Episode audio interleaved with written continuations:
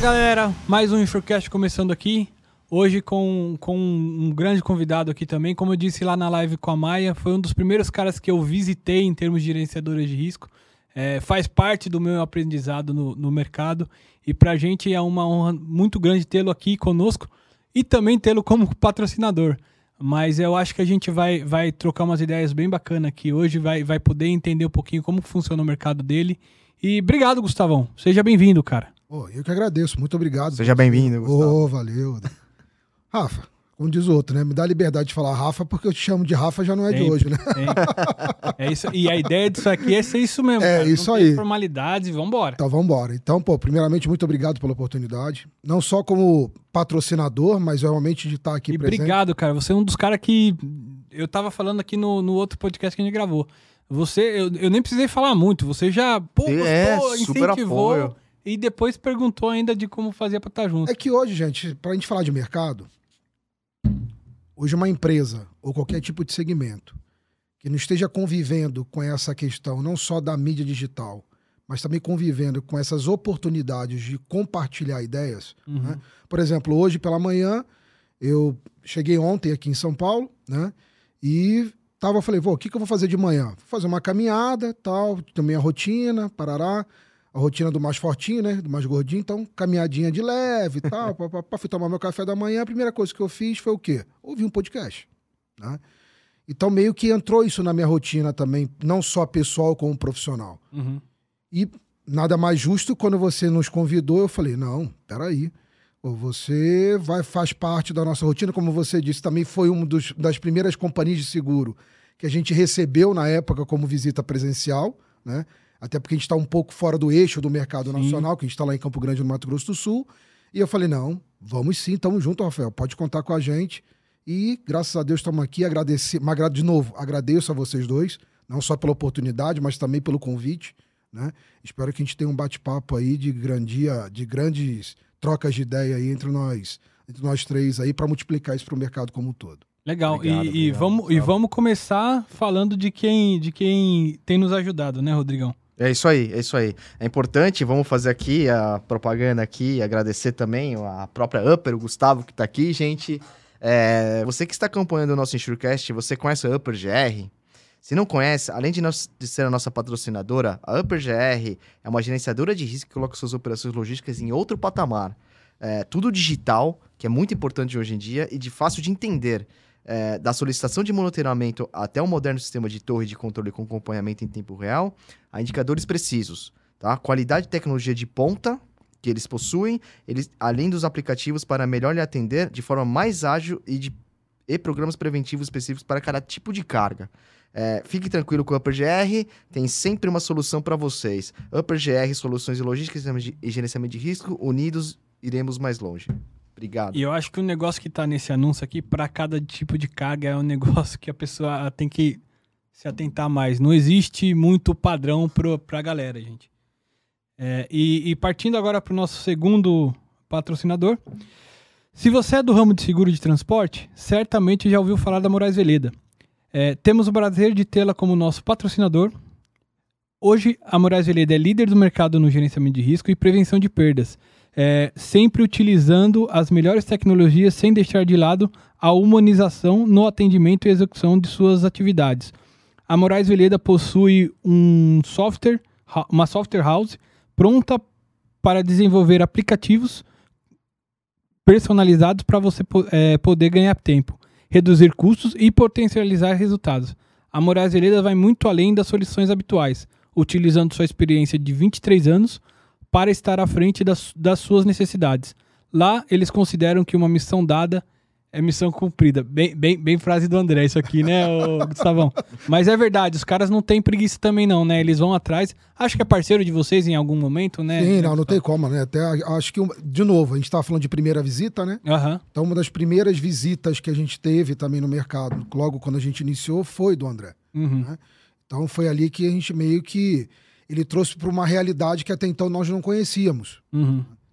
É, deixa eu aproveitar esse gancho, então, já para falar bola. do nosso início da história, porque eu acho que a Claro, galera aqui claro, dá sinergia com o pessoal. É o que a gente quer saber, Gustavo. Entendeu? Como- E até para compartilhar um pouco com o Rodrigo. É, quem que é o Gustavo? E até para onde- compartilhar com o Rodrigo. Então, Boa, pô, vou boa. deixar então você fazer a pergunta, por favor, Rafa, fica à vontade. Quem lá. é o Gustavo? Como é que você se meteu nesse negócio de GR aí, cara? De onde você veio? Então vamos lá. Então eu sou natural de Niterói, Rio de Janeiro, sou carioca.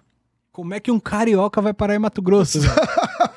Cuidado, deixa eu fazer até uma retificação para você. É Mato Grosso do Sul. Do Sul, desculpa. É, É, pô, calma aí. Perdão. É, tem que ser diferente. O sul Mato Grossense Perdão. tem um ciúme grave dessa questão do Mato Grosso e Mato Grosso do Sul. né? É verdade. Você me Então, fica, fica a dica, fica a dica.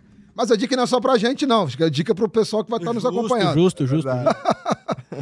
É, mas é, meus pais, eles- é, na década de 80, nós mudamos para o Mato Grosso do Sul, Ah. né?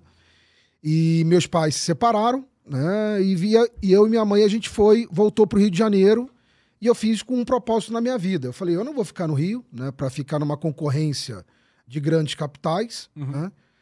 Ah, e optei de, depois de formado, voltar para o Mato Grosso do Sul. né? Então eu tomei Formado, hein? formado em administração com ênfase em marketing pela SPM. Legal. Cara, que legal.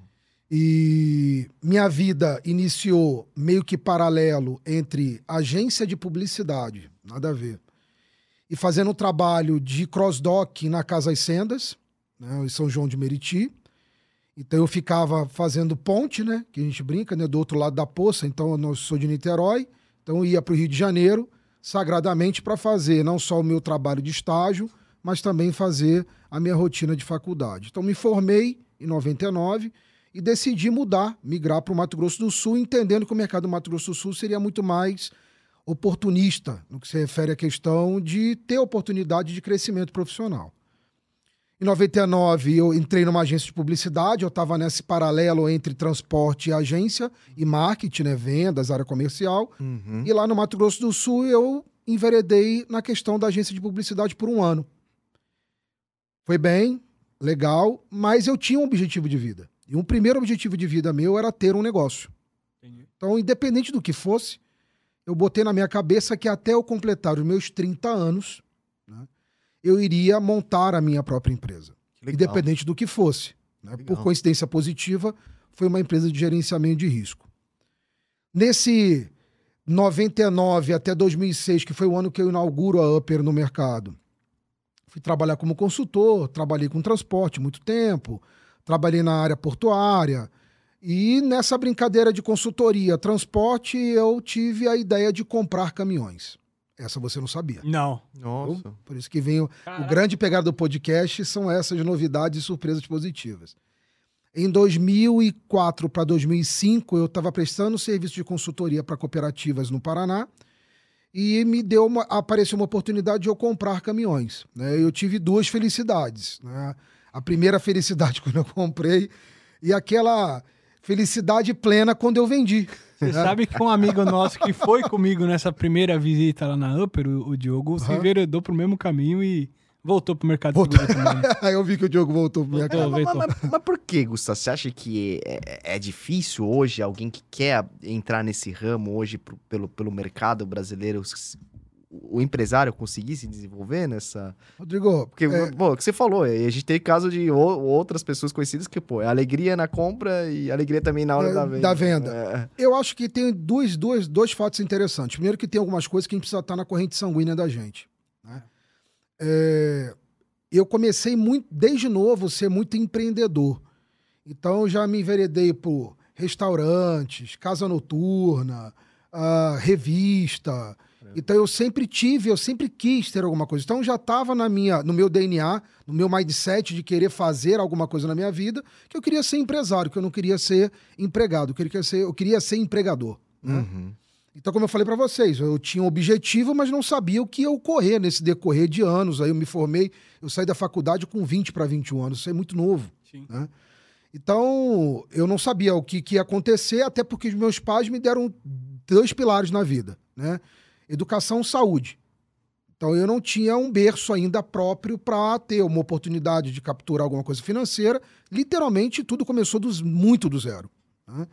Então, no decorrer do tempo, eu fui entender que no transporte nós precisávamos ter corrente sanguínea no transporte. Tem que ter o DNA nessa, nesse negócio chamado caminhão. Porque o problema do caminhão não é só o item físico, né? Então não é só o casco que a gente fala né, no mercado como um todo. Então eu tenho um item também chamado motorista. Uhum. Uhum. Então eu tenho um motorista, eu tenho um casco, que seria o caminhão, e eu tenho o mercado como um todo. né? E tem as despesas do caminhão, que são N despesas que a gente vê que não é proporcional a um veículo pequeno, que às vezes a gente tem um veículo em casa, né? eu tive veículo muito cedo, comecei a trabalhar muito cedo, Uhum. então eu comecei a enxergar que o caminhão era muito próximo ao golzinho que eu tinha BX a álcool. Uhum. Então, que eu pegava levava no mecânico, eu já sabia mais ou menos o que era, e que eu precisava botar gasolina no motor para ele aquecer, bombeava lá para ligar o carro. né? Então eu falava assim, putz, será que o caminhão não é mu- muito parecido com isso? E você ver caminhão, como eu vi numa operação logística, para mim era muito bonito, né? Ver aquela coisa bonita, coisa grande, cheia de eixo, cheia de pneu, tal, não sei o quê, fazendo transporte. E eu entendia, falava assim, pô, isso aqui não deve ser tão, tão difícil se você tem um frete, se você tem um controle de gestão, se você tem um estudo mínimo para desenvolver e fazer um controle mais eficiente. Uhum. E eu entendia que aquilo dali estava dando super certo. E na verdade não tem nada a ver, Rodrigo. É uma realidade totalmente diferente. Realmente a gente tem que dar parabéns para quem está aí no mercado de Sobrevive, transporte. né, meu? Sobrevive, são empresários, geram emprego, eh, são grandes frotistas, médios frotistas, é o pequeno frotista, até aquele empresário de um caminhão. Perfeito. né? Uhum, exato. É, eu, particularmente, tenho muitos clientes de empresário de um caminhão. Você acha que isso que, que gera tantas compras, assim, transportadora X comprou transportadora Y e assim vai, todo ano a gente tem notícias disso, Gustavão. Eu acho que essa questão da fusão, eu acho que entra muito nesse mercado que está tendencioso nos últimos anos para cá. Eu acho que nesses últimos 10 anos está tendo muito essa complexidade de integração. Tá. Eu acho que não é uma cultura brasileira, né? tanto que a gente vê que o cooperativismo é algo muito regionalizado no nosso país. né? Quando você pega a região sul do país, você vê muitas cooperativas. Né? Então, o cooperativismo vem com essa proposta de agregar, né? de fazer essa somatória. Diferentemente que a gente vê em outras regiões do nosso país, que tão bom seria a gente fazer tantas coisas em comum, juntos e plugados. Né? Então, por que não conectar algumas coisas? Mas eu acho que esse segmento de transporte, para gerar massa, Uhum. né? e com, essa question- com esse questionamento de ter motoristas terceiros, e aí falando de todos os impactos que a gente passou agora, né? Paralisação que teve, Sim. essa questão da greve, às vezes algumas coisas pulsantes de vai ter greve, não vai ter, porque o mercado não está isso, o mercado não está aquilo, porque o combustível aumentou, porque a margem é baixa, porque hoje os embarcadores, quando eu falo os embarcadores, indústrias, fábricas, estão sabendo fazer conta, né? Perfeito. Antigamente, quem balizava as contas dos fretes ainda eram os transportadores, no meu ponto de vista. Né? Falando dessa vivência que eu tive lá atrás. E hoje não mais. Hoje eu acho que os embarcadores, os as indústrias, os fabricantes, eles estão definindo de como eles vão trabalhar e em quais fretes eles vão trabalhar. Perfeito. Então eu estou vendo que, primeiro, que o custo hoje de um caminhão ele está desproporcionalmente muito alto. Né? Os frotistas eles estão sofrendo um pouco em cima disso. Os fretes estão cada vez com a margem menor. E aí você vê o combustível, o pneu, que é realmente o grande vilão do frotista, Uhum. tá vendo que isso daí tá ficando cada vez mais on- onerando cada vez mais o custo dele. Né? E aí a gente tem um impacto maior que a gente não pode esquecer, que são as nossas estradas. Né? Perfeito. Que não é qualquer coisa, né? Então a gente deixa às vezes de lado, a gente às vezes vai é, apontar, às vezes, direcionar essa informação para o transportador, para o empresariado, só que a gente não pode esquecer que a nossa infraestrutura é muito precária. Uhum. É, a gente, a gente mora aqui em São Paulo, aqui, a gente só imagina essas estradas que tem aqui, né? Bandeirantes, Anhanguera, mas... Pedagiada. É, tal. agora você começa a subir ali, vai mais pro centro, pro norte, nordeste tal. Acho que a realidade é diferente. É, a né, região centro-oeste e a região nordeste, eu posso falar porque eu peguei, rodei muito nesses. Vou fazendo com a Upper 16 anos, né? Então, nesses últimos 13 anos aí, tirando um pouco essa, desses dois anos de pandemia, vou dizer 13 anos aí de mercado, no sentido de. a- o Gustavo está no mercado comercializando o produto Upper. Uhum. Eu, eu rodei muito de carro. né? Visitando, vendo, entendendo, capturando, treinando, né? Fazendo treinamento não só para cliente, para motorista. E, a- e fica muito claro assim, Rodrigo, que a- além da dificuldade da estrada, né? além de a gente não ter estrada duplicada, Uhum. além de não ter infraestrutura de para parada, né? por exemplo, você quer fazer uma higiene, você quer tomar um café, né? Então você quer lá usar a sua, canezinha, a sua canequinha do enxuqueche. Esquece, esquece, não vai ter. Né? Uhum. Então a gente fica refém de uma infraestrutura inexistente e a gente sofre com isso, porque quando a gente está falando, nós, meros mortais, com um veículo com ar-condicionado, com infraestrutura, mais seguro. Uhum. Né? Não que os caminhões não estejam nessa tecnologia. Sim. Mas quando você vai para uma estrada onde você está numa pista única, que eu falo, e que você tem 10 rodotrens, um na sequência do outro, para ultrapassar indo e vindo, né? Então você tem uma viagem morosa, uma viagem mais perigosa, você não tem infraestrutura nos postos de gasolina, né? são muitos poucos redes que estão disponíveis no mercado, principalmente na região centro-oeste, no nordeste é a mesma coisa, não é muito diferente, né? mas acho que o centro-oeste ainda é um pouco mais precário, acho que o Nordeste tem alguns, alguns benefícios de infraestrutura no que se refere à questão de estrutura física de parada, Uhum. pelo menos é o meu entendimento, né? É, E aí você sente na pele como que a logística fica realmente complicada. né? Então, o agronegócio sofre nesse sentido. E aí entra em outros impactos, né? Que é a questão da perda da mercadoria na rodovia, né? O impacto que isso gera. Então, abertura de bica, né? as avarias que tem, e aí começa a gerar todo o processo que aí vocês são mestres no segmento, sabem o que eu estou falando. Não, e você pega, às vezes, por exemplo, você falou do agro, né? E, é, pressão de frigorífico, por exemplo, que você vai buscar numa fazenda no interior do Pará, onde a Transamazônica não terminou ainda. E o cara, a estrada é de barro ainda, Rodrigo. 300, 400 quilômetros de estrada de É. terra. É. E, e, e, e o cara tem que parar porque não dá pra subir a, a, a rodovia ali, porque choveu, vai ter atoleiro, não sei o quê. Aí fica os caras do GR aqui, ó, enchendo o saco. Ô, parou por quê? Manda não sei o quê. E, quer, Perfeito, e, e não dá, cara. Você tem que entender também.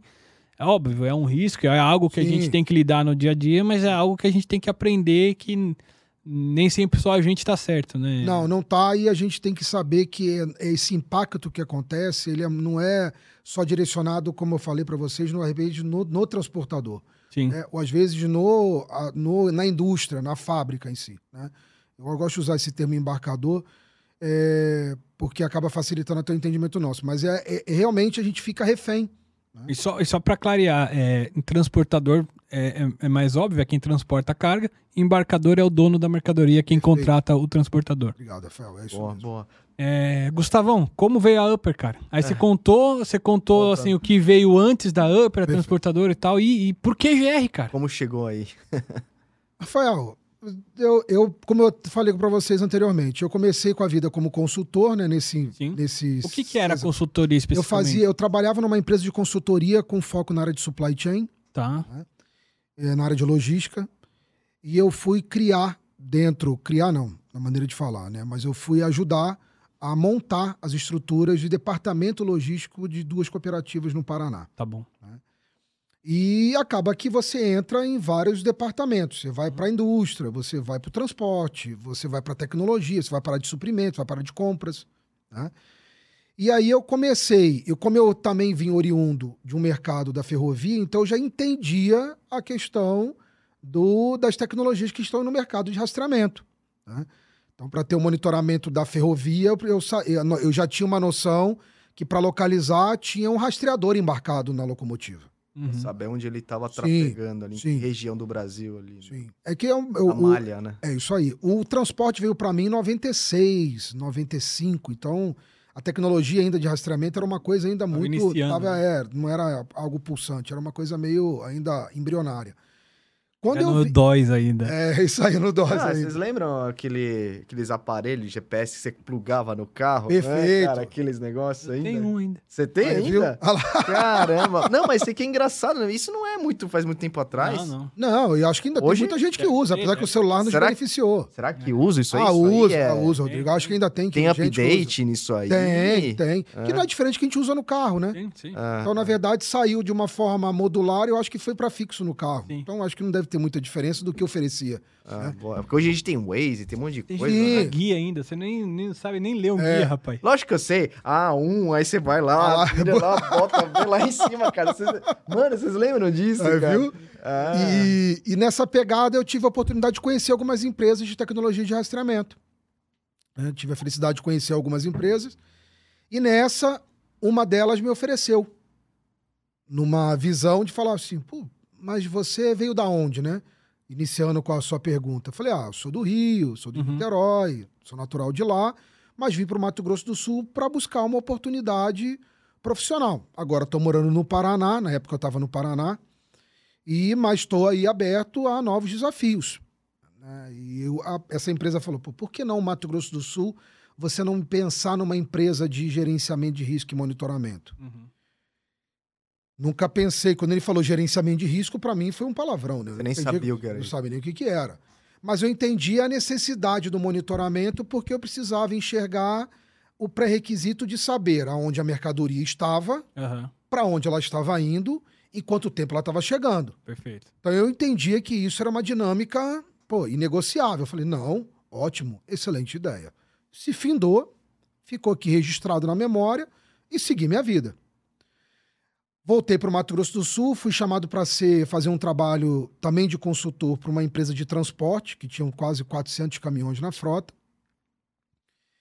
E conheci um transportador também, tudo transportador, não tem como fugir, que acabou virando sócio no início da Upper, que ele era segmentado no segmento da pluma de algodão. né? E ele veio me convidar, ele falou, ó, eu tenho uma empresa de transporte, trabalho com segmento de agronegócio, né, focado no grão e na pluma, sou muito forte na pluma de algodão, e por que que você não vem nos, nos oferecer um serviço para começar a gerar informação de localização Uhum. para os nossos embarcadores, para o dono da carga? Então era um negócio logístico. Totalmente logístico, Rafael. Tá. Não tinha nada de gerenciamento de risco, não tinha nada de referenciamento, de homologação na época que se falava, Uhum. De credenciamento, algo parecido, aí nada. E- Nosso entendimento era isso. Pode falar, Rodrigo. E, e, e, Gustavo, e que, que ano que era mais ou menos isso? Isso foi em 96, início de 96. Como é que tava a questão de roubo de carga essa, essa época? Como que... Ó, como eu fui transportador, a gente sabia que tinha muitas histórias, acontecia com a gente na época quando eu era transportador, sim, de saque, de roubo, de apropriação indébita, Ah, acontecia, era, uma, era algo real. Mas eu acho que a coisa realmente veio a impulsionar bastante depois do, de 2000, hum. né? Do ano 2000, que eu acho que a coisa meio que aqueceu mais esse mercado do roubo em si. Eu não sei se a gente começou a ter mais informações mais ágeis, Pode ser. tá? Mas eu acho que muitos outros crimes, não que acabaram, mas reduziram nessa época. Por exemplo, sequestro. Lembra essa época? Sim, lógico. Era, era diário o sequestro. Perfeito. Eu fui Roubo a sequestrado. Eu fui Pois é. Eu também. Mas eu, o meu foi Cara, sequestro Fica relâmpago. longe de vocês dois, cara. Mas eu fui sequestrado em eu fui, eu também. Não, fui foi São sequestrado no interior do Paraná. Então, isso é uma coisa que todo mundo falava assim, mas se você sequestrado no interior, você sai do Rio para ser sequestrado no interior do Paraná. Cara, a gente não é muito bom de GR, não. Acho que a gente tá no, tá no negócio errado. Errado, é isso mesmo, Rafael. Pelo amor Os de Deus. caras de Elo, os Os dois caras foram sequestrados. Mas pelo menos nós temos experiência. Temos experiência, é isso. Agora a é gente sabe lidar com isso. não. E eu ainda recuperei meu ticket, que eu falei, gente, eu sou gordinho, vocês vão levar até meu ticket, pô. Eu não recuperei nada, não, perdão, eu recuperei meu carro. Entendi. Porque eu fui pego na entrada do meu prédio de madrugada no voo e me levaram com o carro e tudo. Que doideira. E levaram tudo, todos os meus pertences. A única coisa que eu falei pro cara, eu falei, "Como é? a única coisa que tem seguro é o carro, né? É. Por lá não tinha seguro, talão de cheque não tinha seguro, Pois é. cartão de crédito tinha seguro. A única coisa que eu tenho seguro é o carro e vocês não querem? Não, você pode voltar. E eu voltei, tipo, 5 horas, 6 horas depois do ocorrido. Entendi. Foi bem barra pesado, mas passou. E, e outro crime que eu acho que, que meio que todo mundo fala que foi a migração é o roubo a banco, né? Sim. Você tá aí, você Isso é histórico, prati- Praticamente acabou. É. Não, não que acabou, tem outras modalidades de Novo roubo a banco hoje. Agora. É, mas vi- meio que teve essa migração pro carga nessa, nessa época também. Perfeito. Eu, eu, eu senti isso um pouco na história dentro de casa. Então, por isso que a gente estava brincando né, da questão da nossa experiência, porque meu pai era oriundo de companhia de seguro. É, e ele passou por um caso muito parecido com os modos operantes de roubo a banco, que era estar com 38 na cabeça para abrir cofre, para capturar dinheiro e etc. E foi um dos motivos que ele migrou para o Mato Grosso do Sul. né. Então, todas as experiências do segmento aí das quadrilhas, então por isso que a UP se diferencia nesse segmento, né? É, eu já vivi na pele, né? Então, já vi na pele com meu pai, vi na pele no sequestro e já vim da área de transporte. Eu Então, ia fazer uma piada, mas não é muito legal. É falar um negócio de família, mas não é muito legal. não é muito legal. Não é? Pelo amor de Deus. céu. E aí a gente vem pro lado de prevenção, né? Então a gente aprende um pouco, sentiu na pele um pouco essa pegada do, dos ocorridos na vivência do nosso dia a dia. E, e o transporte nos trouxe isso também. E aí apareceu a oportunidade desse meu amigo na época, e sócio, quando eu comecei a Upper. Lembrando que, capturando um pouco o passado, tinha como proposta ter um negócio, Uhum. né? já tinha ensaiado algumas coisas que não tinham dado certo, por isso que eu estava no segmento de, de consultoria. Estava na consultoria e fazendo uma migração para o Canadá. Eu ia fazer um intercâmbio no Canadá, ia ficar um ano no Canadá com Uhum. tudo certo já. E fui fazer um MBA na Fundação Getúlio Vargas nessa época, lá em Campo Grande. E acabou que nasceu a Upper. Legal. né? Então nasceu a Upper com esse propósito. Veio oriundo dessa oportunidade, mas com o foco de ser um provedor de informação de localização Logística. logística. Total. Legal. Né? E, e, assim, Gustavo, hoje a gente escuta no mercado GR de agro, Upper, G- Upper GR de agro. É isso mesmo, Gustavo? Como é que funciona lá? É verdade. Até porque a conta que eu te visitei era de medicamento. Era de bica... Olha que coisa. né? Mas a Upper no mercado é, conhecida como, conhecida, é, como- como GR de agro. Como que funciona? Mas, a mas não tinha como ser, não ser diferente, né? Porque primeiro você está no Mato Grosso do Sul. Eu, eu te falo que é um mercado que, para a gente até comercializar o nome da Upper perante ao mercado das seguradoras, dos corretores, até mesmo dos transportadores, falar que nós estávamos no Mato Grosso do Sul já era uma novidade. Então já começa por aí. Então falar de Centro-Oeste, falar do Mato Grosso do Sul, é, só pegando um gancho, é aquela brincadeira que é Mato Grosso Uhum. né? Então, você tá no Mato Grosso do Sul, mas o pessoal fala assim: ah, porque a Upper lá de Campo lá do Mato Grosso. Eu falei assim: é. E às vezes a gente leva na, na esportiva, mas a gente sabe que tem essa coisa Importante ainda. definir, né, Gustavo? Assim. É nem questão de definir, na verdade, a nossa cultura mais do sul, sudeste do nosso país Tá, entende que o centro-oeste para lá é o Mato Grosso. tá né? bom, entendi. Não que não fosse, né? Porque foi dividido o Estado, eu falei a minha memória histórica, você já tem 50 anos. Então, É, é, aí você tá exigindo de algumas pessoas do mercado é, que nasceu. que nasceram Mas- antes disso. Mas rola um. Rola um. O pessoal- fica. Paulinho, Puto, assim. desculpa É, a filho. piada, viu, Paulão? Mas, ô, Rodrigo, não é que fica. É que, na verdade, existe uma meio que uma rixa em cima disso. Porque tem a Ah. questão do Pantanal, tem a questão de Bonito. Né? Mato Grosso do Sul, Bonito fica no Mato Grosso do Sul. E o Mato Grosso bate, o estado do Mato Grosso bate na tecla que o- a parte do Pantanal, que tem uma natureza mais bruta, mais bonita, que ainda ela está ainda lá disponível, virgem de mata, é a área do Mato Grosso. Sim. Então, tanto que no passado teve uma questão aí de oportunidade política que o estado do Mato Grosso do Sul queria propor para virar estado do Pantanal Entendi. né, e não ficar com o Mato Grosso do Sul. Hum, Então seria até uma estratégia turística, uma É. estratégia comercial de vender mais o estado, mas isso não aconteceu. sim. Então, nessa brincadeira de, de GR, né, de seguro, de transporte, nasce a Upper ofertando esse pré-requisito de ter uma transportadora como sócia de pluma de algodão e vendendo localização para os embarcadores sobre aonde a carga dele estava. Uhum. Fazendo um trabalho, às vezes utilizando rastreador e às vezes fazendo um trabalho de. É uma coisa que às vezes até um, um palavrão falar isso, mas é a moda antiga do telemonitoramento, né? Que era ligar para o motorista para pegar a localização E dele, acreditar no que ele tava falando. acreditar no que ele estava falando, e a gente imputava aqueles dados lá na planilha de Excel e gerava um relatório e mandava para o embarcador dizendo, ó, o seu veículo está em tal lugar e, e colocando uma previsão, né? Com a previsibilidade de chegada no destino daqui a um dia, daqui a dois dias, daqui a três dias, assim Cara, Gustavo, eu não peguei essa época, tá? Eu, quer dizer, eu peguei o finalzinho dessa época, eu diria. Tá. Quão, o quão funcionava isso, assim, as previsões de, de, de- chegada? Na verdade, Rafael, era, era, era uma previsão de vento, né? Conhecido como cheirômetro. Uhum. Então, nós tínhamos uma noção que o motorista que estava na divisa com o estado do Mato Grosso do Sul, do Goiás e de Minas, ele tinha como uma previsão para chegar na área portuária com um dia, no máximo um dia e meio. Mas era- funcionava, assim, na maioria das vezes? Na digamos? verdade, para os embarcadores na época, como eles estavam cegos de informação, era extremamente benéfico. Já era porque a alguma gran- coisa, né? ele já tinha uma noção de onde que estava a carga dele. Porque nós temos duas vertentes. Nós tínhamos o navio, né, chegando no berço na área portuária, e nós tínhamos a fila também na área portuária, né? Então, Uhum. tinha demurge do navio e você tinha as custas do transporte, né, do, do, do próprio caminhão ali pagando o estadia Perfeito. né? que eram as grandes custas na época. Então, qual era o foco do embarcador de pluma de algodão? Eu preciso minimizar os meus custos de estadia. Então, como é que eu vou fazer isso? Pô, tendo um mínimo uma previsibilidade de chegada dessa carga no destino. Uhum. E como nós não tínhamos essas tecnologias que hoje nós ofertamos, que hoje, graças a Deus, a gente consegue surfar, curtir, utilizar isso no nosso dia a dia, começa o que está em cima da mesa, os smartphones, a gente se beneficiava de pegar informação direto com o motorista.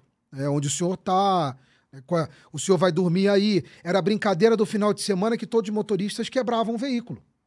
Né? Então, sábado e domingo, o motorista falava: oh, eu não vou conseguir seguir viagem porque meu veículo quebrou. Né? Então, não tinha nada quebrado. Na verdade, ele estava parado na residência dele, estava numa festa, estava algo parecido. Mas, mas, mas, era mais tranquilo em termos de sinistralidade essa época, sem Pra você olhar? É que assim, Rodrigo, a Upper começou muito pequena. Aham. Então não dá para falar e na proporção de mercado como um todo, porque a gente acompanhava, não tinha tantas informações, eu acho que a gente melhorou muito Hum. nesse pré-requisito de informação, é, do que tem de mercado, de- das estatísticas em si, ou estaduais, ou até nacionais, que se refere a acidente, a roubo. Mesmo assim, eu acho que a gente está engateando, a gente precisa aperfeiçoar isso, é uma coisa que não está isso integrada. Mas eu te falo assim, não era. eu- a gente enxergava que não era tanto, até porque não estava no nosso dia a dia. O primeiro impacto que a gente teve de sinistro foram dois anos depois de Upper com uma carga bovina de carga frigorificada no Rio de Janeiro. Sim. Então, não era uma coisa que a gente vivenciava tão forte. Entendi. Então, você fala assim, Gustavo, você achava que era uma coisa pulsante na época ou era uma coisa um pouco distante? Eu acho que não era com tanta pressão que não veio no decorrer dos, do ano 2000 para cá. Tá? Pelo menos é isso que eu visualizo como negócio. Hum. Até o, o 98, 99, 97, eu acho que era uma coisa ainda que acontecia de forma muito pontual, ainda muito mais administrada. Mas eu acho que depois de 99, acho que a coisa começou a embalar. Pode falar. Não, que você tava falando do negócio dos motoristas e tal, de ligar e Ah. tal. Você sabe que meu avô era motorista de caminhão, ele trabalhou muitos anos transportando Olivete, né? Aham. Máquina de escrever e tal. Pra quem não conhece máquina de escrever, viu, Japa? Ah, por que você fala pra mim, cara? Lógico que eu lembro desse negócio, velho. É, e aí, cara, é, eu lembro que quando eu entrei nesse mercado de gerenciamento de risco, a primeira apresentação que eu fiz, Era uma Olivete. não, eu foi pro meu avô. que eu queria testar. Eu falei, meu avô é motorista de caminhão, vamos ver se eu tô Vai, falando vai. besteira, né? Vai que você tem alguma coisa, vai que ele tem alguma coisa a agregar para nós. Ah, que legal. Aí, aí, é, acho que eu nunca contei isso pra ninguém. Aí eu tô apresentando pra ele assim, só que, ó, sim, PowerPoint, Sim, sem nada, sim. só apresentando aqui a ideia Perfeito. pra ele, conversando, numa conversa. Ele, ah, tomar banho. Você precisa de ver quando inventaram esses negócios aí. Mas me enchia o saco, a gente chamava tudo isso de dedo duro. Eu falei, caraca, meu avô pegou a época do rastreador, né? É mesmo, vô? É, eram uns disquinhos que tinha lá, que contava que a gente ficava correndo. Eu falei, putz, é, acho que não é... É Tacógrafo. o tacógrafo. É, eu acho que não é a melhor pessoa pra... É, mas assim, ele pegou uma época do PX, né? É. Porque quando a gente abriu a Upper, uma das coisas que os caras nos pediram, e na verdade eu não tive a oportunidade de ter um radioamador para fazer as chamadas dos caminhões via rádio. né? Então, como é que eu conseguia localizar? Porque as transportadoras na época, para vocês terem uma ideia, pelo menos as transportadoras nesse trecho de região sul e centro-oeste, faziam-se muitas chamadas de caminhão pelo rádio. É porque não tinha celular essa época. Não tinha né? celular, não tinha rede de celular para isso, Ah, não tinha ah. acessibilidade de rede para celular para isso. É.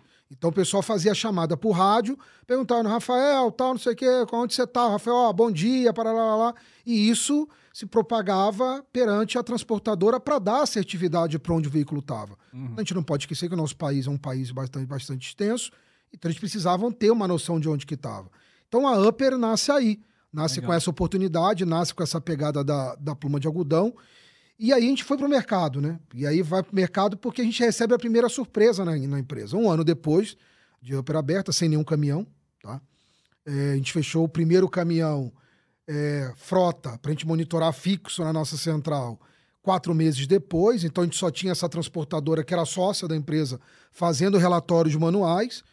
E eu chego, olho para o lado, olho para o outro e vem um cliente de prospecção no segmento frigorificado.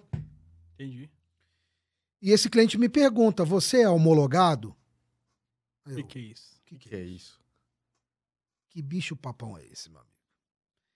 Aí ele falou assim: Não, mas eu não consigo. Eu, eu gostei da sua proposta de trabalho, entendi, visualizei o segmento, visualizei a sua empresa, mas, cara, como é que você vai prestar serviço pra gente se eu, você, a sua empresa não é homologada na companhia de seguro? E aí, meu amigo, eu descobri o que é o mercado de monitoramento e gerenciamento de risco nacional.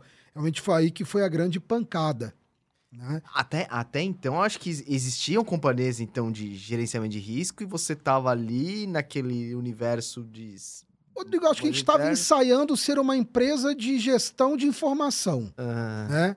Tanto que a gente brincava que a gente falava, brincava, né? Maneira de falar, mas a gente falava que a gente era uma empresa de solução com foco logístico.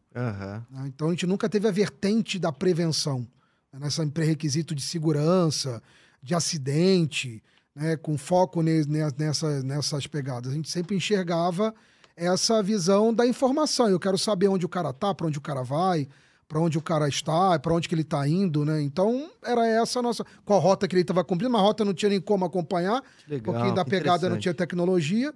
Então, pra gente foi tudo muito novo, né? Então, foi novo, foi positivo, mas foi a primeira pancada, porque eu falei, mas peraí, o que, que é isso, né? Como é que se faz isso? Uhum. Então, pra gente foi uma novidade. Como é que faz? Da onde que faz? Quem que a gente procura? Então, a gente não tinha uma noção de como que isso aconteceu, pelo menos eu não tinha. Meus sócios, então, que eram transportadores, sim, eles tinham seguro, a gente sabia que tinha seguro para transporte, mas até então a gente não tinha essa visão que eu precisava ser credenciado, referenciado, o nome da empresa precisava estar na pólice de seguro. Hum. Uma coisa que não acontecia e não estava no nosso, nosso entendimento como empresa para que isso fosse desenvolver. A sorte minha é que eu entendia que para ter uma central, mesmo de ser uma provedora de informação logística, ela precisava ter um gerador, né? E pelo menos um CFTV. Então, isso na largada eu já ganhei. Né? Porque eu falei, putz, O- o CF como é que eu posso parar a empresa, né? O que que estruturado, é o, né? o que é o CFTV? A O CFTV seria as monitoramento monitoramento de câmera, Câmera. seriam as câmeras de Mas- dentro da empresa. De dentro da empresa. Dentro da empresa. Ah, tá, Eu tá. entendia que eu falei assim, bom, eu acho que é óbvio, né? Porque eu, como se eu fosse o embarcador, o dono da mercadoria, eu jamais ia querer que essas informações Caísse. elas parassem, né? elas fossem contínuas e que tivesse pelo menos uma forma de eu visualizar para dar garantia que alguém estava lá acompanhando essa mercadoria ou essa carga ou a localização desse caminhão. Então, a gente, sem querer, né, no bom sentido da palavra, é, sem querer querendo, a gente foi assertivo e aí foi que a gente começou a procurar o mercado como um todo e aí assim, a procurar a seguradora, a tentar ver como é que nós iríamos consolidar as obrigatoriedades mínimas de aparecer. Por coincidência, é um dos nossos parceiros aqui no, no Insurecast, que é a Moraes Veleda, e uma das primeiras visitas foi do André, né? Então, o André, que é o responsável, o CEO, o fundador da, da Moraes Veleda, que fez a visita para a gente, logo numa migração de mudança, a gente estava saindo da uma estrutura física que nós tínhamos como sede própria, que era um dos meus sócios. E eu, nessa época, eu comprei a parte dos meus sócios, porque eles não acreditavam. Né? Para eles, falaram assim: ah, cara, esse negócio de ter que ter homologação, você tem que ter uma estrutura mínima de infra, de né, de software, de, de estrutura de redundância. Uhum. Não, não, não dá pra gente, a gente não entende isso. A, a gente gostava da Upper enquanto ela era somente uma empresa para gerar informação para os nossos embarcadores. Eu compreendi, né? Mas entendi que era um mercado ainda de oportuno para falar, pô, esse mercado deve ser legal, essa coisa deve ser interessante. Né? Lidar com companhias de seguro deve ser muito interessante. Uhum. Você começar a ter um mundo mais executivo, porque até então eu estava falando de transportador e embarcador. Uhum. Então, por que não falar com uma linguagem um pouco diferente, ter essa oportunidade? Pô, quando me falaram o que, que era PGR, né? Plano de Gerenciamento de Risco, que eu tinha que montar para uma pólice de seguro. Eu falei, mas o que, que é plano de gerenciamento de risco? Né? Então, para a gente foi tudo muito, é, é, muito no início, né? É. Então, essa questão do. do- voltando agora para sua pergunta, acabei que eu dei uma volta, mas para chegar na sua pergunta dessa visão do agronegócio, começou aí. E a gente, quando foi vender a Upper para o mercado segurador, a gente foi falando: ó, nós somos especialistas, Era algodão cara, e era grão. pluma de algodão e É. grãos, a gente não falava Tanto em outros Até segmentos. hoje, quando eu tenho dúvida em relação. Eu não tenho vergonha, não. Eu ligo lá, ô Gustavo, como é que Perfeito. tá o mercado em tal situação? Tá assim, assim, assado. Porque eu acho que, pô, ninguém tem que ter aquela situação de que sei de tudo. Não, pô, eu, vou- eu, eu me, me aconselho com os amigos, não tem problema nenhum com Mas, isso. mas hoje, hoje é só focado em clientes da região? Hoje vocês já expandiram para o Brasil inteiro? Como, como Rodrigo, é que acho que da- dos últimos oito anos para cá, é, a gente deu uma guinada a nível nacional. Então, foram são 16 anos de Upper esse ano que a gente está completando. Então, metade do tempo da Upper, ela, a gente trabalhou muito o segmento da região centro-oeste e sul do Brasil. Uhum. Então, a gente ficou muito segmentado nesses, nesses tipos de produtos. Até mesmo farmacêutico, o Rafael está falando, que a gente teve esse ensaio de visita dele lá, juntamente com o Diogo, é, lá na Upper, na época, a gente estava numa outra estrutura. E nessa visita a gente realmente estava falando no segmento farmacêutico, que também é pulsante nessa região. Uhum. E a gente foi evoluindo gradativamente. Dos últimos oito anos para cá, a gente deu uma guinada de forma nacional. Uhum. A gente fez alguns trabalhos, é, é, fazendo trabalhos direcionados para alguns segmentos. Então a gente começou a criar programas de prevenção para a gente conseguir se comunicar junto ao mercado como um todo, o mercado segurador até, para a gente começar a ter essa aproximação, para que o mercado de transporte, o mercado comprador, que são os nossos clientes, eles começassem a entender como a gente fazia diferente. Né? Logo, óbvio que quando eu, a, o nosso entendimento é óbvio, e eu faço isso multiplicar dentro da empresa, que o risco não é algo que se inicia, o que se inicia realmente é o transporte, Uhum. é a logística como um todo, né? A fábrica, desde a fabricação, da manufatura, da indústria e para depois realmente o risco ser uma consequência. Então a gente entende que a gente precisa fazer um trabalho preventivo. Né? Então o trabalho pré precisava estar muito bem consolidado e a gente começou a embarcar tecnologia, começou a embarcar conceito de treinamento, começamos a fazer uma coisa que nos foi exigido por estar um pouco fora desse métier, que era ter um selo de qualidade. Então a gente foi buscar ter certificação de ISO 9001. Esse ano a gente está completando, dando tudo certo, o décimo ano consecutivo ininterrupto de certificação de ISO 9001. Uhum. A Upper, nos últimos três anos, a gente está indo para o terceiro ano, a gente conquistou, há dois anos atrás, o Great Place to Work como uma das melhores empresas para trabalhar no segmento de gerenciamento de risco. Nossa, Verdade, legal. não sabia sério, disso não. sério. Tem isso aí que divulgar isso, pô. Isso é o terceiro ano, a gente está indo para o terceiro ano. Como consegue isso? Quem que você tem que chamar alguém para avaliar a sua Na verdade, empresa você tem uma empresa certificadora, que é essa estrutura né, do GPTW, né, que é o Great Place to Work, E... É. e eles fazem toda essa pesquisa perante aos nossos colaboradores. Ah, os colaboradores Ah, que é. avaliam. São né? eles Aquela que fazem avaliação. que a gente respondia, lembra? Perfeito. Se você tem infraestrutura na Que empresa, o se Japa você... nunca respondeu É, pelo Mano, jeito. nada a ver, cara. Todo Ele pedia pra eu responder. Sempre eu respondi isso aí, tá louco? Isso aí cada um tem que Isso é responder. importante. E é importante responder, porque é, é- é- é o grande feedback que a empresa recebe de entendimento que ele tá te dando condições de trabalho, Sim. né? não só condições, mas qualidade, eficiência, Hum. reciprocidade. né? Então, é, é uma, são N perguntas. Eu, eu para te falar a verdade, eu não sei quais são as perguntas. Porque não passa pelo crivo da diretoria da É, UP. acho que nem pode. Nem né? pode, até por uma questão de dá- compliance deles, tem uma questão de informação Sim, segura lá. sim. Né? Então isso vai direto colaboradora, dos nossos colaboradores. Eu achei que no segundo ano seriam as mesmas perguntas, porque os colaboradores mudam, a empresa cresce. Ou ela enxuga, ou ela evolui, ou ela cresce. Não foi o nosso caso, graças a Deus, a gente cresceu. Uhum. E eu falei, putz, vai ser as mesmas perguntas, né? Na verdade, não. A cada ano, o Great Place to Work, eles vão ampliando o tipo de pergunta e vai massificando algumas perguntas um pouco mais estratégicas, exigindo muito mais da empresa. Entendi. É, até porque todo ano Que tá é o propósito? mudando, né? Que é o propósito? Nunca é a mesma coisa, né? Não, não é. Sempre tá evoluindo. Não. As, as empresas têm que, elas têm que é, é, mudar o seu jeito, a se adaptar para cada, pra cada cultura, para cada época que vem, né? Digo, tem que mudar e por isso a nossa preocupação de como que nós íamos chegar, estando fora do eixo São Paulo, São Paulo, Rio, pouco Curitiba, é, como é que nós íamos chegar no mercado e falar de upper se nós não tivéssemos algumas garantias, algumas certificações que nos dessem esse- essa, essa Legal. chancela de conquista para abrir esse mercado. Então, como eu falei para vocês, já esse, esse ano a gente completa 10 anos de ISO 9001,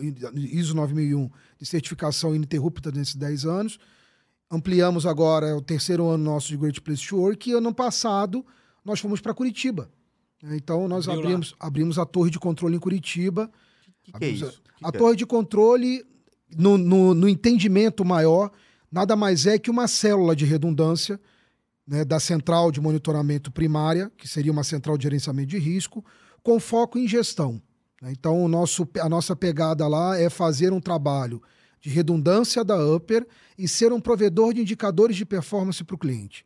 né? Então, além de ser um indicador de negócio, também ser um suporte, um back-office dos clientes para fazer a gestão até mesmo do controle de entrega dele. BIs. BIs, KPIs, e aí vai os nomes que vocês entenderem que o mercado captura. Então, KPIs, BIs, indicadores online, é, dashboards Deixa e assim vai. disponível lá. Qualquer cliente da Upper tem isso hoje tem que contratar a parte. Na verdade, alguns clientes que são os nossos clientes mais fortes, que estão ali na nossa curva ali pulsante do dia a dia, eles estão já com os indicadores disponíveis e tem a nossa torre de controle lá com dois ambientes de informação online. Mas faz um pouco do que a Moraes Vereda faz de célula de redundância também ou não? Ela faz também e precisa fazer, Rafael. Tá. Porque a torre de controle, na verdade, ele, ele, é na- o mercado em si, cada um tem uma visualização de como que isso pode ser benéfico para o cliente ou até mesmo para a empresa. Uhum. Tem gente que usa como operação de redundância de acompanhamento da central, tem gente que utiliza somente com visão logístico, né? Ok. Ah, eu tenho a torre de controle porque eu tenho uma central de gerenciamento de risco, mas eu tenho a, a torre de controle com foco em gerir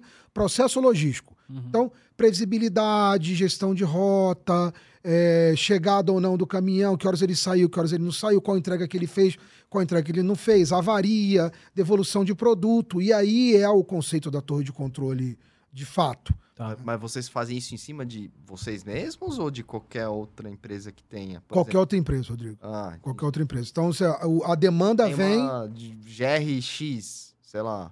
É isso? É, a, a gente já tentou ensaiar isso no passado. Eu entendi sua pergunta, vê se eu sem, sem querer te cortar. Tá. Eu não faço esse trabalho como contraprova ou como redundância de uma outra empresa de gerenciamento de risco. Ah, tá. Não fazemos. tá. Mas a gente faz isso para transportador que possui central própria. Entendi. Entendi. Entendeu? Então, aquele transportador que possui central própria, ele pede a gente para a gente entrar como um auditor, acho que a palavra não seria mais certa, mas como um trabalho de assessoria É. e apoio offline para acompanhar se os processos dele estão atendendo a regra da pólice de seguro. Legal. né? Então, acaba que também isso é um aporte de operação dentro da torre de controle. Então, a torre de controle, cada um tem a, a visão, como toda a gente veio com essa vertente de ter, obviamente, o ganho logístico para o cliente, ter o pré-requisito de informação. A gente sabe que informação é tudo no mercado, então a gente precisa vender isso, a gente precisa comercializar a informação logística, que é a nossa origem, né? que era a minha origem. Então, eu vim oriundo de transporte como consultor, abrir uma gerenciadora de risco, para a gente ainda era muito novo. Então, o que a Mas gente não trouxe foge foi da história do GR, né? não foge. Não foge, não tem como fugir. Porque, como eu falei, eu acho que o transporte e a logística, ele é o item um obrigatório Sim. Para que esse segmento esteja aí dentro do dia a dia.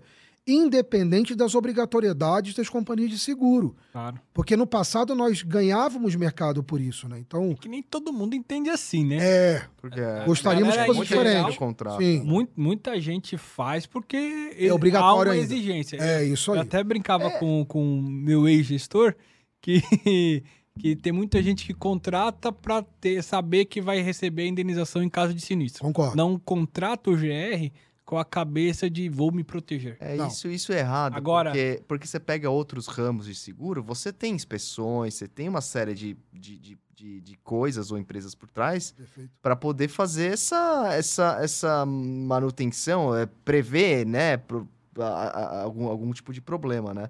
E no transporte, na minha opinião, é a mesma coisa. Você ter uma, uma empresa de gerenciamento é realmente para você fazer toda a, a proteção prévia para que não se aconteça nada. Acho que sinistro vai acontecer. A gente tá num país que, cara, a estrada é ruim, como a gente falou no começo, né? Entendeu? Não, Então, e, e agora eu vou te falar uma coisa, Rodrigo. Se você tá numa operação castigada pelo, pelo mau GR, digamos assim, e isso entra no sangue de quem tá operando ali, e quando eu falo quem tá operando é o contratante, não a gerenciadora. Sim. A gerenciadora, todo mundo tem que entender ela como um.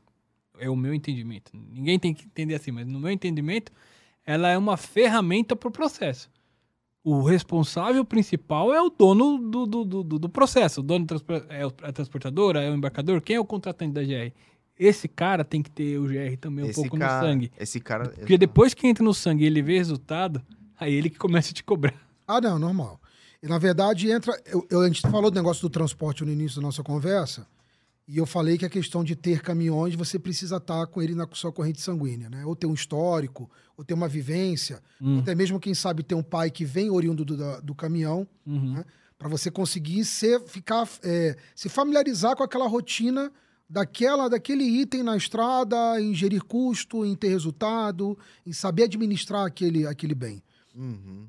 Eu acho que no GR não é um, é um pouco diferente, mas entra nisso que vocês estão falando agora.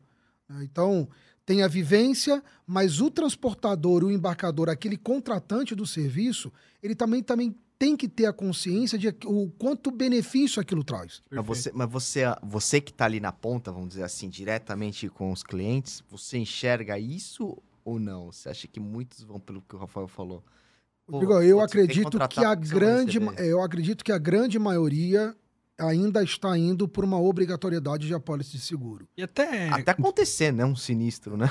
É, o mindset do mercado está mudando. Tá mudando. É. Eu acho que muitos dos empresários estão tendo uma preocupação diferente. Por exemplo, falar em controle de jornada, falar em gestão de velocidade, controle de temperatura para carga resfriada e congelada, independente de farmacêutica, frigorífico, o que for. Aham. A gente não falava disso nos últimos 5, 6 anos. Uhum. tá? Hoje já não. Hoje, hoje já existe o mercado comprador para isso. Perfeito. Nós não tínhamos, né? Então, acho que alguma coisa os empresários desse segmento estão olhando que a central não é mais aquela central dedicada a cumprir regra de apólice de seguro. Perfeito.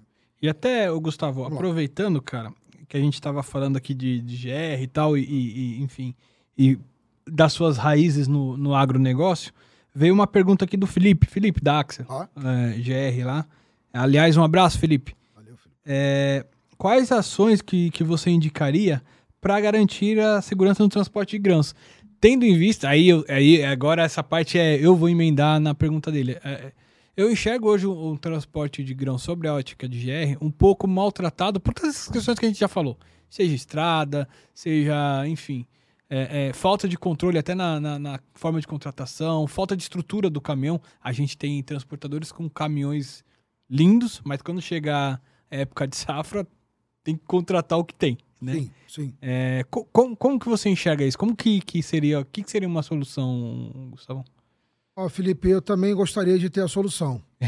É, até porque eu estaria ainda mais à frente do mercado, mais do que nós gostaríamos. Mas eu vou te dar dicas, não vou te dar uma solução, mas eu acho que são dicas importantes que eu acho que o A mercado solução, demanda. liga lá. É, a solução, é, a Liga solução na legal, Upper. por favor. Mas eu vou te dar algumas dicas que eu acho que são importantes para a gente trabalhar. Primeiro que é um mercado ainda muito embrionário. Além de ser uma mercadoria primária, né? Ela não é uma mercadoria industrializada, é uma mercadoria primária. A gente sabe do volume, do volume, da volumetria transportada quando a gente fala de grãos. Uhum. Eu tô pegando um pouco o gancho do que o Felipe falou, que falando no agronegócio, mas eu tô focando no grãos, Grãos, e na, é, no Uhum. grãos e na pluma de algodão, vamos colocar aqui, que são Sim. duas vertentes diferentes. Que uma pluma de algodão para o nosso mercado, ela tem uma rigidez de, de, de GR, de gerenciamento de risco, um pouco maior, de algumas exigências de cumprimento, de prevenção diferente do grãos. Eu acho que as transportadoras, elas estão um pouco mais profissionais, não por profissionais no segmento de transporte, mas profissionais do GR no segmento de pluma. Tá. No sentido que eu vou, preciso monitorar, preciso fazer cadastro consulta, preciso cumprir uma rota, tem uma previsão mínima para chegada, É tem um que valor parar. maior, né? É Se um valor maior, é um risco maior, mas- tem uma N situações que acaba colocando isso numa condição um pouco maior. Mas, mas, mas pluma, pluma é um negócio que, que rouba, assim? Tem um mercado? É, a pluma rouba, a pluma queima, a pluma tomba, É. a pluma colide, a pluma tem um algo diferenciado e o valor também que é dentro de um valor que fica o risco acumulado no caminhão, ele é bastante representativo. E o que que faz? O cara que rouba a pluma, É. pra quem que é o mercado dele de, de revenda? Porque eu já vi umas fotos que a pluma não é tipo assim, o pessoal acha que tá num saco, é pluma. Eu já vi uns negócios gigantes algodão. fardos, né? É, são os fardos. Os fardos gi- é gigantes, deve pesar não sei quanto aquilo, né? Na verdade, vou matar a pluma e depois a gente volta pro grão pro Felipe, então. Fechou. Então, a pluma, na verdade, ele tem duas vertentes de mercado. Tem o consumidor do mercado interno, que são as beneficiadoras do, do segmento, que são as empresas de tecido, né? Então, sai-se a pluma, gera tecido, eu brinco, que vira a camiseta, né? Então, é, a gente sabe algumas regiões, óbvio que isso já está mapeado com a gente nesses 16 anos, focado na pluma, nascemos com pluma de algodão. Então, a gente já sabe onde tem os polos de maior índice desse tipo de perfil de apropriação indébita. Então a gente sabe que a pluma de algodão, o direcionamento é esse, é o mercado interno no segmento fabril da área têxtil. Tá. Ponto. né? Não tem exportação, ou ele fica na origem. E aí os modos operantes vão de cada quadrilha e é aquelas coisas tradicionais, né? Às vezes armazenam para esquentar a mercadoria, então armazena antes, antes de chegar no ponto de entrega de desova, que aquela mercadoria vai ser beneficiada.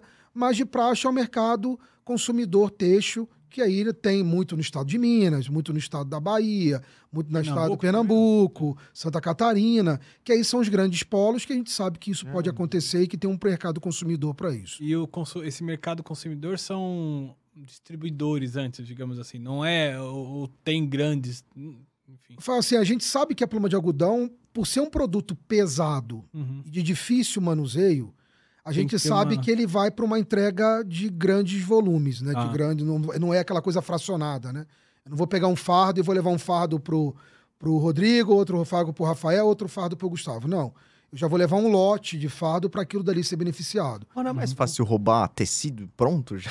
Também é mais Mas fácil. se rouba Mas também. rouba também. Então fica tranquilo. É. Fica A tranquilo, é essa. né, meu? A diferença só é que ele está beneficiado e o valor agregado aumenta. É. né? Então a gente sabe que isso acontece. Mas voltando para o grão, o grão tem um mercado ainda consumidor do mercado segurador como um todo, com sublimites razoáveis. Não sei se estou falando alguns termos técnicos, de repente. É, Nosso o sublimite que o Gustavo tá falando, até assim, para termos de seguro, não é bem, não deveria ser usado como Segureis, né? Muito. É. Não é o termo correto, Correto. porque na verdade seria o valor para rastreamento. né? Perfeito. Porque Isso aí. sublimite, geralmente você tem um limite X na pólice e um sublimite para tal mercadoria. Ele tem um limite reduzido para aquela mercadoria. Específica pra Então, para aquela mercadoria que eu gostaria muito que o mercado mudasse, Aham. né? hoje a gente está falando de tecnologias que estão disponíveis. O mercado de grão, a gente ainda fica refém dessas definições do mercado, que, no meu entendimento, é no mercado segurador. Uhum. Porque tecnologia tem. Hoje nós temos aí desde cadastro e consulta mais ágil, mais eficiente, tecnologias de biometrias faciais, biometria de CNH, biometria de tudo hoje que o cliente precisa. Nós temos aplicativos para fazer a gestão de localização. Hoje nós temos caminhões. Quais são os caminhões hoje que não possuem pelo menos um localizador? É. né? Não um rastreador principal com teclado, com os periféricos, mas um localizador. Normalmente Vai o caminhão tem. O que é localizador? É tipo um aparelho do GPS? Seria um tipo, GPSzinho simples, só para localizar Coloca mesmo o caminhão não que não vai tem periférico, atuar, né? não vai bloquear atuar. o Ah, caminhão. tá, É só tá. realmente para a gente localizar.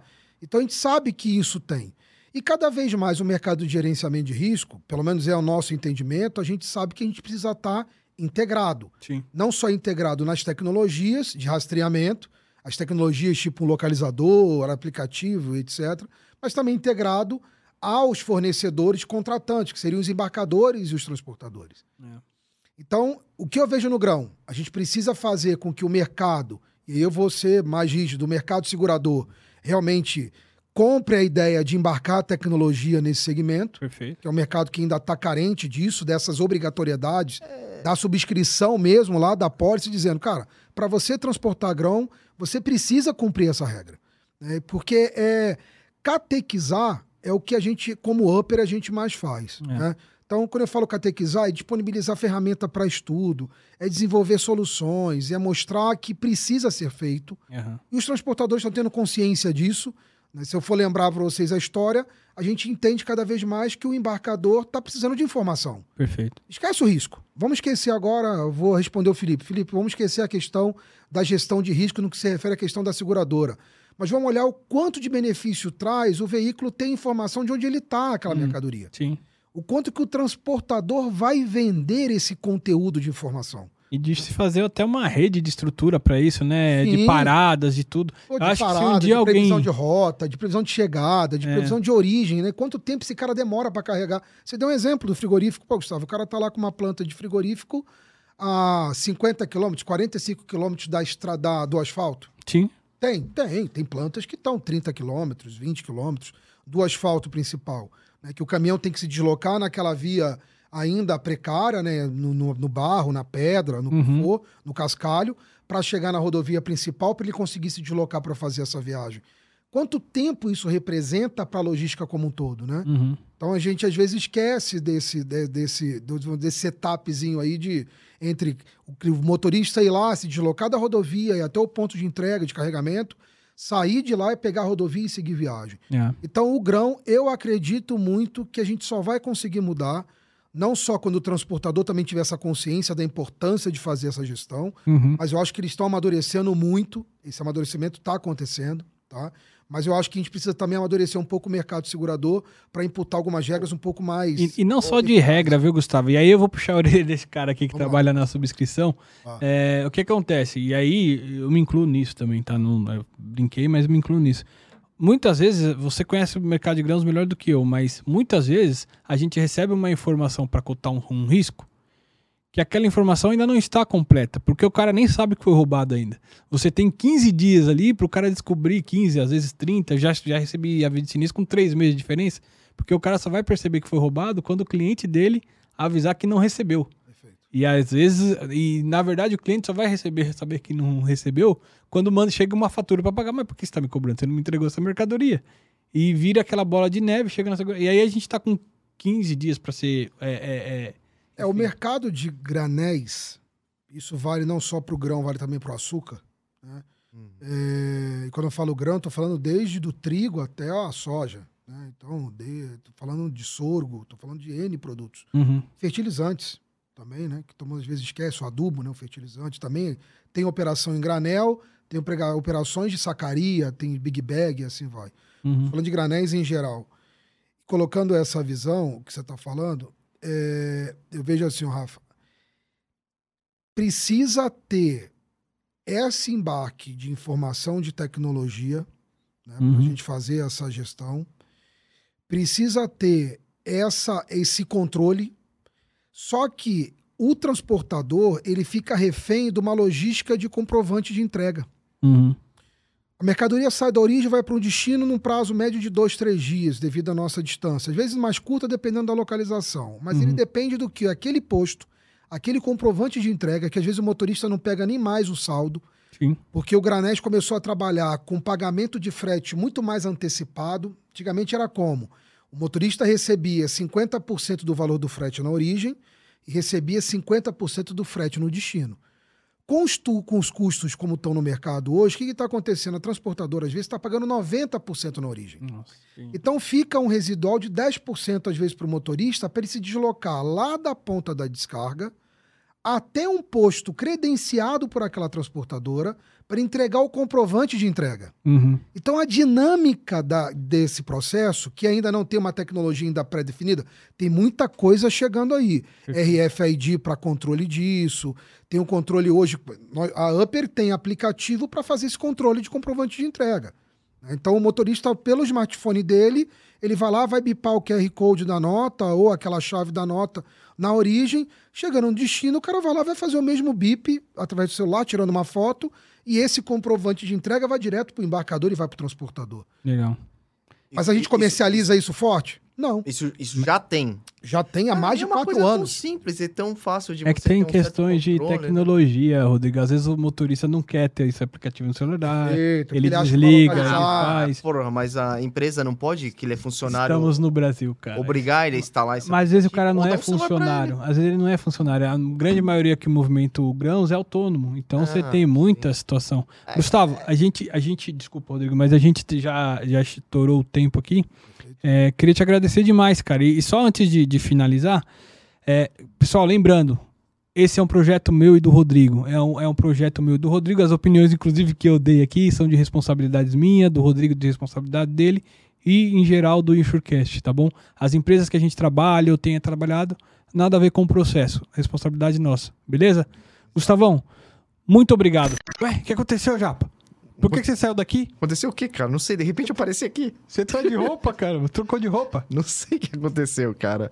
É mundo moderno, cara. Tecnologia, coisa de TV. Entendi. Pessoal, a gente, a gente vai fazer um esquema diferente aqui hoje. A gente vai encerrar o vídeo de uma maneira diferente. Por isso, é, aproveitando a parceria que a gente tem com o Gustavo, a gente pediu para fazer um vídeo remoto, até para testar o modelo. Aí vocês explicam pra gente se vocês vão gostar disso ou não, para que a gente pense aí no futuro de trazer convidados de fora, trazer convidados até do Brasil mesmo, mas em outros locais, um modelo diferente de para até uma live futura. Beleza? Deixe seus comentários. E cadê o Gustavo que sumiu daqui? Foi cadê? embora? Foi embora? Ei, Gustavão! Fala, Gustavão! Opa, bichão! Você nunca fez uma viagem aqui, tão rápida de São Paulo pro, pro Mato Grosso do Sul? É, inventaram o teletransporte. É, agora não foi a. Total, total. Tecnologia de ponta. Obrigado junto. por ajudar a é gente é a testar o modelo aí, viu, Gustavão? Pô, ótimo. Eu que agradeço demais, mais uma vez, a oportunidade. Acho que essa era a ideia, Isso, né? Exato. Até para falar de tecnologia, que é a proposta do, do. Não só falar, mas também apresentar. Eu acho que a ideia foi ótima. Eu, pelo menos, particularmente, eu voto a favor. E eu acho que essa é uma forma da gente também estar mais próximo e tentar agregar mais pessoas, não só do nosso país, mas também de outros mercados, de outros, de outros países. Eu acho que tem tudo a ver com a proposta do Insurecast. Pode ficar tranquilo, que eu acho que esse é o caminho. Boa. Boa, boa. É, Gustavão, antes da gente fazer aqui a, a, a pro, pro final, é, tem uma pergunta aqui que a gente que a gente recebeu e a gente gostaria de saber, também estou muito curioso. É, o que, que, é o Upper Mais Saúde? O que seria então, isso? Então, vamos lá, Rodrigão. Na verdade, o, o, programa Upper Mais Saúde é um programa que iniciou há quatro anos atrás, né?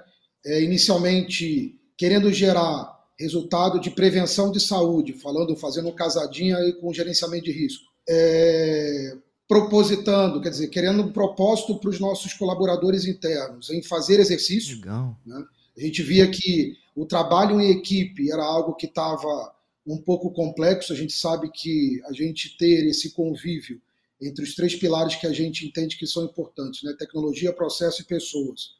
A gente queria trazer uma forma de motivar e trazer mais um oxigênio para dentro da nossa operação.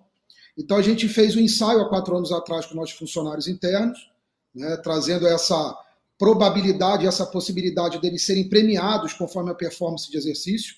Né? E deu super certo, e depois a gente multiplicou isso para os nossos parceiros e nossos clientes. Então são quatro anos que a gente já está com o Upper Mais Saúde. É, no ano passado, no ano retrasado, por coincidência, que acabou que casou com a pandemia, gerou ainda mais resultado, teve mais participantes, mais integrantes ao programa Mais Saúde. Então, ele é um programa que está baseado em três itens de exercício: caminhada, pedalada e corrida. Né? Então, as pessoas dentro do grupo ela tem que pontuar, essa pontuação ela acumula pontos e que, consequentemente, com essa pontuação, ela gera um resultado final que é a premiação. Então, eles recebem um troféu né, aqueles três ganhadores principais, e também recebe uma premiação da Upper, que no primeiro ano foi uma viagem para fora do país, foi uma viagem para Nova Caramba. York. No segundo ano foi uma é, é, é, a premiação é bem legal. No segundo ano foi uma premiação também de viagem para o Nordeste, para a praia. No terceiro ano foi bicicleta, smartphone, tênis. Tá? E esse ano também a gente manteve essa premiação, que eu acho que o pessoal, por mais que a viagem tenha sido bastante interessante, uhum mas eu acho que o pessoal se identificou mais em ganhar as ferramentas para se sentir mais motivado e continuar no programa Mais Saúde. Então, é um programa que foi criado dentro de casa para atender os nossos colaboradores, que acabou que se multiplicou para os demais, e estão lá corretores, transportadores, embarcadores, né? A gente não teve ainda sucesso de trazer alguém de companhia de seguro. É, eu vou me candidatar, mas hein? o convite está sendo feito para vocês dois aí, por favor. Né? Ele começa todo mês de janeiro, se finda no mês de dezembro, e, cara, tá sendo super legal, o pessoal se empolga demais. É um grupo que a gente criamos no WhatsApp. Nós temos um aplicativo para gerir esse exercício. Legal. Cara, é um sucesso. E... e... graças a Deus, isso gerou um grande resultado interno e externo também, né, gente? Por mais que ele inicie em janeiro, Gustavão, pode entrar qualquer hora, assim, do ano? Pode, pode, pode. Na verdade, o que, o, o que na verdade as pessoas perdem é a oportunidade de pontuar uhum. mais, né? Então tem essa perda aí de performance se alguém quer ser o ganhador final. Mas tem muita gente que entrou no meio do caminho aí no segundo semestre e que acabou tirando o terceiro lugar dentro do Upper Mais Saúde. Teve sucesso. Legal. Cara, e, e, é tudo via celular, então o pessoal se cadastra ali e aí você. Ele vai vir, tipo assim, como que ele vê? Ele vê assim, quantas calorias ou quantos tipo, passos? Como, como que é o. Rodrigo, a gente, a gente abre, a gente abre vários aplicativos de performance que tem aí no mercado mundial, né? nem nacional, né? Porque esses aplicativos eles são de acesso geral. Uhum. Então você tem desde aplicativos da Nike, da Adidas, fazendo propaganda, uhum. mas são aplicativos que hoje o pessoal utiliza para performance de relógio, tipo Garmin, é, sei lá, Apple sim, Watch, sim, sim, que eles têm aquela gestão de tempo, velocidade, e aí tem uma obrigatoriedade mínima, né? Porque na verdade o atleta ele tem que performar um tempo mínimo para ele pontuar. Mas a grande pegada do programa é fazer com que ele se mantenha realizando performance de exercícios mensais. E a gente vê grandes resultados em cima disso. Acho que é uma coisa que pegou, não vai sair mais do DNA da empresa. Né? É, os funcionários também se empolgam, né? porque acaba gerando resultado propositivo para a equipe. Uhum. Né? A pessoa vem numa outra motivação. Eu acho que o exercício faz parte dessa rotina, não tem como a gente fugir disso. Então, acabou que deu uma casadinha positiva E a gente tem o acompanhamento, tem uma analista que acompanha toda a performance, que vai tirando os prints, que vai acompanhando isso no dia a dia. É bem legal, é bem legal. Bacana. E está aberto para todos os interessados aí, quem quiser, quem quiser e tiver interesse, é só entrar no site da Upper, chamar a gente lá na área de status, na área de, de, de mensagem, que a gente está à disposição para colocar vocês no grupo aí para fazer a coisa pô, eu, eu, eu, vou querer me, me inscrever aí, cara. Eu, eu vou me inscrever. Mas porque... tem que se exercitar, pô. É, mas, pô, eu quero me exercitar, mas é um puto incentivo isso aí. Lógico, lógico, lógico. É. Não, é um belo incentivo. O Will tá lá, pô. É um belo incentivo, ah, dá é? super ah, certo. mas, pô, competir com o Will é sacanagem, né? é, ué, não. O Will, pô, o Will ele vai adorar. Acho que se ele ver, se ele acompanhar esse podcast, acho que ele vai ficar louco, porque ele é um dos idealizadores no sentido de esse ano ele tá empolgado. É, eu vejo ele, toda hora no Instagram lá, ele posta, marca você vocês lá? Cara, ele posta, marca, tal, porque quem marca a Upper dentro do Instagram ganha mais meio ponto. Ah. Então, além dele utilizar e fazer a gestão, quando ele está pontuando e colocando a gente, multiplicando isso nas redes sociais, ele também é pontuado com mais meio Eu vou botar um bot lá então, para ficar toda hora. oportunidade. é, é, isso aí. é bem isso, é bem Gustavão, isso. É cara, isso. queria te parabenizar é, por isso, cara, isso, isso, além de vocês incentivarem as pessoas a se exercitarem, porque tá faltando isso mesmo, acho que a pandemia pegou muito é. essa questão Sim. das pessoas terem ficado em casa e, e, e, na, e na, falta. E, e, é o que você fala, você, você contribui de uma forma social, de uma forma geral, com a saúde das pessoas, né? E essas pessoas com muita saúde vão trabalhar, vão conseguir produzir mais, vão conseguir viver mais, vão conseguir espalhar mais alegria é, amor, essas coisas, pô, show de bola, Gustavão. Parabéns aí pela iniciativa. Essa, essa é a ideia, essa é a ideia. Essa foi a ideia desde o início, tá? Era trazer realmente essa qualidade de vida e que essa qualidade de vida fosse se refletindo para o nosso negócio. Né? E deu um grande resultado interno. E, consequentemente, a gente viu que foi muito legal para a gente e por que não multiplicar para os nossos pares, né? uhum. né? Que seriam os clientes e parceiros, e aí vai o, o, o que nos rodeia no dia a dia da Upper, a gente não quis deixar de fora. E, cara, cada ano a gente amplia mais os nossos atletas que a gente fala, e está indo super bem. E sejam bem-vindos. E quem estiver acompanhando a gente aí no Insurecast, a Upper está totalmente disponível. É uma forma de motivar, de criar uma rotina. E, pô, a gente está pronto e de portas abertas para vocês. Bom. Sejam bem-vindos. Parabéns pela iniciativa. E, Gustavo, pô, Legal. obrigado, cara. Obrigado demais. Primeiro, por ter ter estado aqui. Segundo, por testar o modelo com a gente. E terceiro, por ter patrocinado a gente, cara. Eu tava te contando aqui nos bastidores. Hoje foi a gravação do 12 vídeo.